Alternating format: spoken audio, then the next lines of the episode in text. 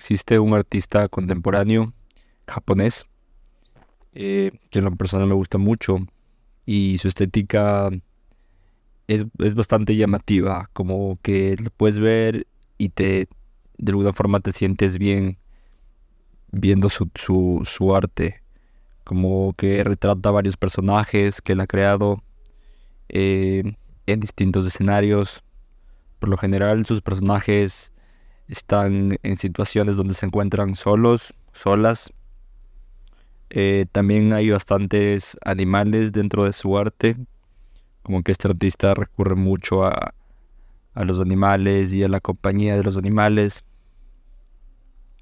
Lo que más me interesa de, de, este trabajo es de que como que demuestra alguna forma emociones, ¿no? Como que es un trabajo que tú cuando tú ves uno de esos personajes, como sabes que estos personajes tienen como ciertas emociones, pero no las de está feliz o está triste o solo está enojado, sino como es algo mucho más profundo, quizás no como esos sentimientos de que son como un poco inentendibles, como un parte como de una exploración de, de que no sabes cómo te sientes, pero es como como que son, solo es como una mezcla de sentimientos, emociones que quedan muy bien como acorde a una situación.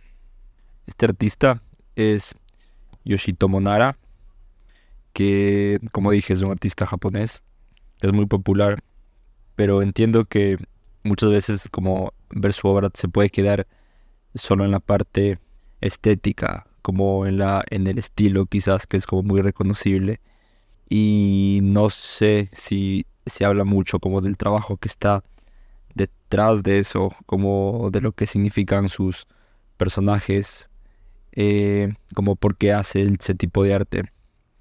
Y de eso quería hablar hoy día, porque creo que es un trabajo bastante honesto, eh, que es el motivo por el cual a mí me gusta mucho este artista. Y su historia es de que él eh, viene de una familia obviamente japonesa. Perdón mi voz, pero estoy como... Ayer estuve en un, en un festival y nada, me quedé un poco sin voz. Ya vamos a hablar de eso, que igual va acorde a este tema. Bueno, entonces Yoshitomo Nara tiene dos hermanos mayores, pero sus hermanos tienen una diferencia de 10 años.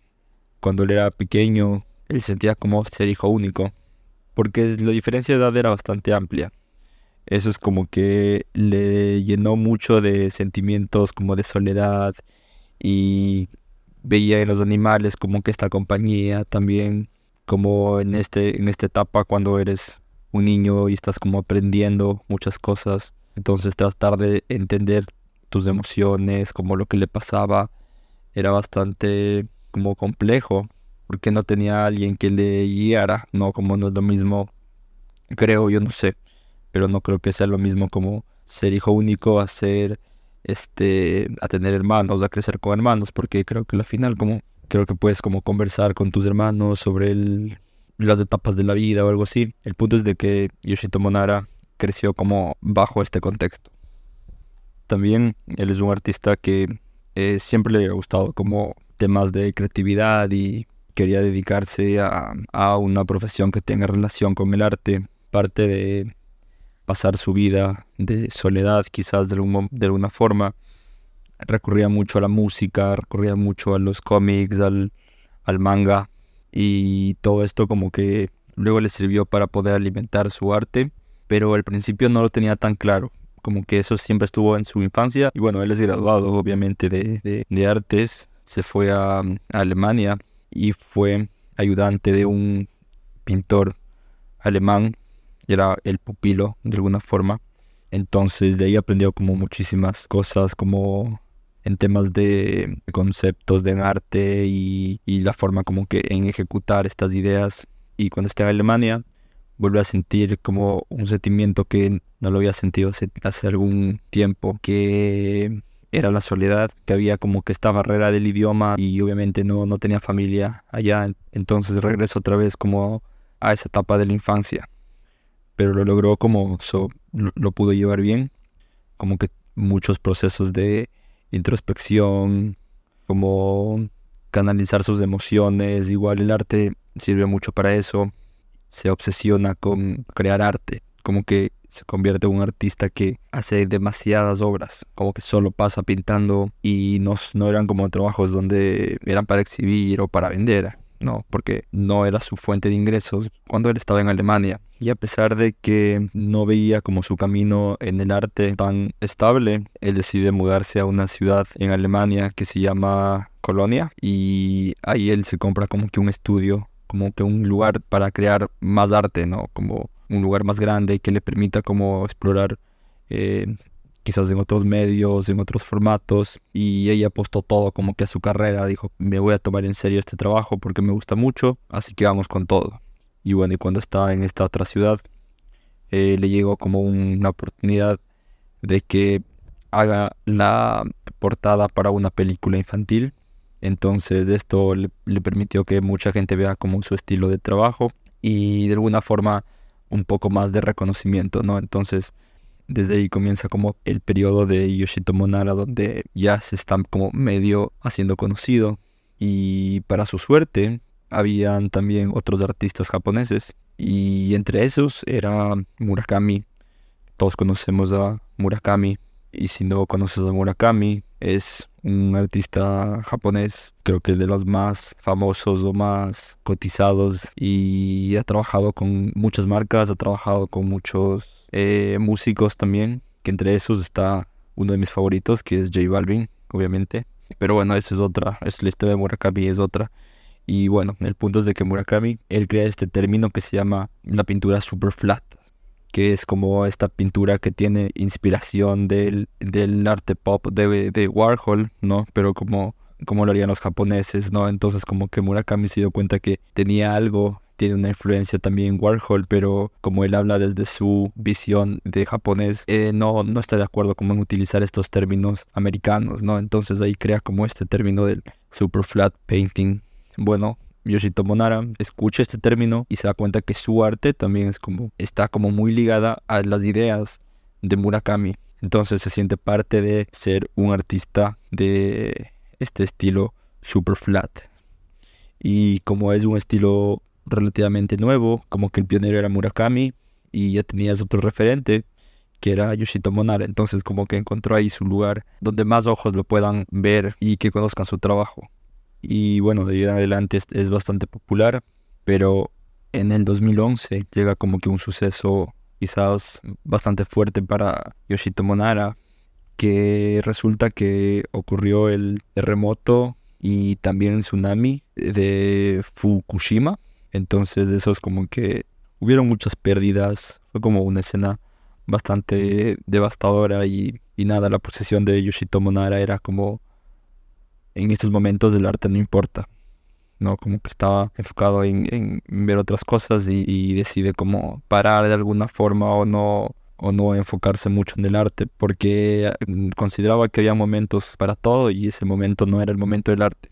Y en los siguientes meses él decide viajar constantemente a la zona afectada para conocer de primera mano qué es lo que, o sea, cómo, cómo estaba la zona, ¿no? Cómo tener datos y todos estos temas. Y aparte hace una residencia ahí en la zona afectada y esto le permite él como que canalizar toda esta angustia que tenía, ¿no? Entonces como un proceso de que le sirvió a él para volver a retomar el arte porque le había puesto una pausa, entonces para él eh, quizás era necesario ir a estos lugares y poder como canalizar los sentimientos que se encontraba mientras hacía estos recorridos. Y después de este suceso y de otro suceso que, bueno, como que me parece que son dos años eh, más adelante, su papá fallece igual, entonces obviamente es algo bastante fuerte y esto cambia mucho la forma en la que él hacía su arte, ¿no? Como antes utilizaba personajes que no tenían como una carga tan emocional de alguna forma ¿no? Pero después de estos acontecimientos como que solamente se deja llevar de lo que le pide el arte de alguna forma y llega una cosa como muy importante que es durante todo el proceso donde él estaba comenzando a hacer arte y estaba siendo un poco conocido se había olvidado de cómo se sentía ser niño, de todos estos sentimientos que él sentía, sentimientos de soledad y de cómo podía llenar como estos espacios a través de la música, a través de los animales, como que su obra no hablaba de eso, hasta después de estos acontecimientos que, que les acabo de contar. Y creo que esa es la parte como más honesta de, de Yoshitomo Nara, porque sus personajes comienzan a tener como una, unas características diferentes de técnicamente igual, como, a ver, mucho tiempo pintando, mucho tiempo dibujando, obviamente se ve su desarrollo como artista, pero sobre todo en los personajes comenzamos a ver como estas, estos sentimientos de melancolía y, de soledad que a mí me gustan mucho. O sea, no me gustan sentimientos, me gustan mucho las obras de que muestran eso. No, y también hay como una, según yo, mi apreciación es como ahí son bastante calmados. No, aparte de que estamos viendo como personajes literalmente tienen ojos, tienen nariz, boca, pero no son como personajes de, de caricaturas o de, o de cómics. Son como estados emocionales. Igual el título de las obras como también nos habla mucho de qué es el tema. Y hay una que se llama Midnight Surprise y esa obra es, les recomiendo que la busquen. Y es como que si la ves rápido dices como, ah, ok, es una niña. Pero es, es como mucho más que eso, ¿no? Como que los ojos igual tienen una característica medio especial, como el, de alguna forma el color y la pincelada como muy suave. Es raro porque no es una, no tiene una expresión facial, pero de alguna forma sientes como que te transmite algo, ¿no? Al menos a mí, como es solo contemplativa, ¿no? No es una cosa de una historia del personaje, sino es como ver algo pasar, yo qué sé, como ver el río, por ejemplo, ¿no? Como que, como que tienes ese trance cuando o estás en la playa, por ejemplo, ya, y estás viendo el agua, entonces solo está ahí. Y, creo que con Yoshitomo Nara, en específico en esta obra, siento que es lo mismo. Igual como carece de un escenario, no es como que no es como que el personaje está en su casa o está en el parque, no, es como color y sobre color, pero es bastante linda la obra, así que les recomiendo que la busquen. Quizás hay gente que igual no, solo no conecta con este tipo de arte y no hay nada de malo porque de eso se trata el arte, de que conecta con unos y con otros no. Pero lo que me gusta de, este trabajo es de que el artista tiene muy presente la infancia y en este periodo como maduro de, del artista utiliza el arte como forma de canalizar y de entender sus emociones, que también no son emociones que las está sintiendo en ese momento, quizás, ¿no? Como, que ahí no es que se siente solo, pero regresa constantemente como que a la infancia, donde sí se sentía solo y trata como de entender, Entonces como es bastante inteligente al, al no como cubrir solo esas cosas, sino saber de dónde vienen, saber por qué se sentía así. Y al final hace un montón de estas obras donde vemos como personajes que están solos y algunos también están molestos, algunos son como, como que un poco traviesos igual, ¿no? Hay uno que tiene un cuchillo como que escondido y nada, ese es chistoso, pero es como todos son niños y es lo que me gusta, que siempre como regresa la, a esta parte tan esencial para el ser humano, para el desarrollo de, de, de todas las personas, que básicamente como cuando eres niño tú estás aprendiendo de muchos lugares, porque cuando eres niño tomas decisiones que quizás te marcan la vida, son decisiones que son como muy importantes para ti. Cuando eres niño experimentas con todas las profesiones, creo que quieres ser desde astronauta hasta recogedor de basura, ¿no? Y como que solo tienes esas ganas de, de, ver para qué eres bueno, ¿no? Y es bueno el trabajo de Yoshitomo Nara porque nos recuerda eso, la parte de cómo verle a, tu niño no, no como niño interior, de que todos somos niños interiores, no, no esa, esa, esa forma cliché, sino como ver la persona que eres hoy día en base al niño que eras. Y el artista como constantemente hace esto en forma de entender y de acompañar esa soledad que sentía cuando él era pequeño. Entonces ahora ha creado todo un universo de personajes que en sus composiciones están solos, algunos están acompañados como puede ser de otra persona, pero dentro de todo este, este universo de personajes ha creado diferentes y a la final se acompañan. Y no solamente se acompañan como en la parte artística, pero creo que también es un acompañamiento hacia el artista, ¿no? Porque ahora se siente como más, quizás le está dando al niño, al Yoshitomo Nara, de 6, 7 años, lo que quería, ¿no? Entonces ahora tiene como solamente un montón de amigos, tiene un montón de, de niños que se sienten igual que él, que a veces están molestos, que a veces están felices, o en ocasiones igual tienen estas expresiones de desentendimiento como que no entienden lo que está pasando, como, como los niños. Y eso me gusta bastante de, la obra, como no verla en individual cada, cada obra, sino como es del conjunto, porque habla mucho del, de la vida del artista y es profundamente honesto para mí. Y traigo este ejemplo eh, justamente por la idea de como adulto es importante volver a cómo eras de niño, a quizás hacer una, un proceso de, de introspección y, y ver si en verdad ahorita estás en el lugar o estás en camino al lugar a donde querías llegar cuando eras niño. Supongamos, ¿no? Como que no solo en el ámbito creativo, pero puede ser que querías ser piloto y, y estás seguro de niño que querías ser piloto porque cuando eres niño te gustan unas cosas más que otras. O sea, eso es algo creo que real, ¿no? Como, o si te gustan mucho los dinosaurios y querías ser paleontólogo o paleontóloga. Y claro, como eres niño, tú tienes estas, estos sueños y tienes estas ideas de dónde quieres llegar, pero justamente en el desarrollo, quizás alguien, quizás fueron tus propios padres, tus amigos, te dijeron como que no creo que sea una buena idea ser piloto o ser paleontólogo, ¿no? Y nada, como que perdiste esas, quizás esas ganas de hacerlo. Y puede ser que ahora hagas otra cosa, o puede ser que ahora estés como que en el camino a llegar a hacer lo que sí quería hacer. Pero está bien como indagar en el pasado también para ver dónde estamos ahorita, si es que estamos eh, acompañando, si es que estamos ayudándole a este niño, a, nuestras versiones de niños que querían ser algo. Porque el trabajo de Yoshito Monara me parece que va por, por esa línea, como, como mencionaba. Entonces es una forma bastante como linda de ver la vida, de cuestionar las cosas que hacemos, por qué las hacemos, como si somos creativos, si somos artistas o nos dedicamos a otro campo como, yo qué sé, administración o algo así como si es que estamos haciendo felices a, nuestras versiones de niños, ¿no? Como les estamos dando lo que tú como niño querías tener. Y se me ocurrió esto porque en toda la semana estaba pensando en, qué podía hablar en este episodio, como qué obra o qué artista podía traer. Y ha sido una semana bastante cargada de acontecimientos, de, noticias, de chismes. Entonces tenía como que muchas cosas de qué hablar de alguna forma. Pero ayer estuve en este festival de música, tocó una banda, tocó, Molotov. No es como que yo escuche a Molotov últimamente, no.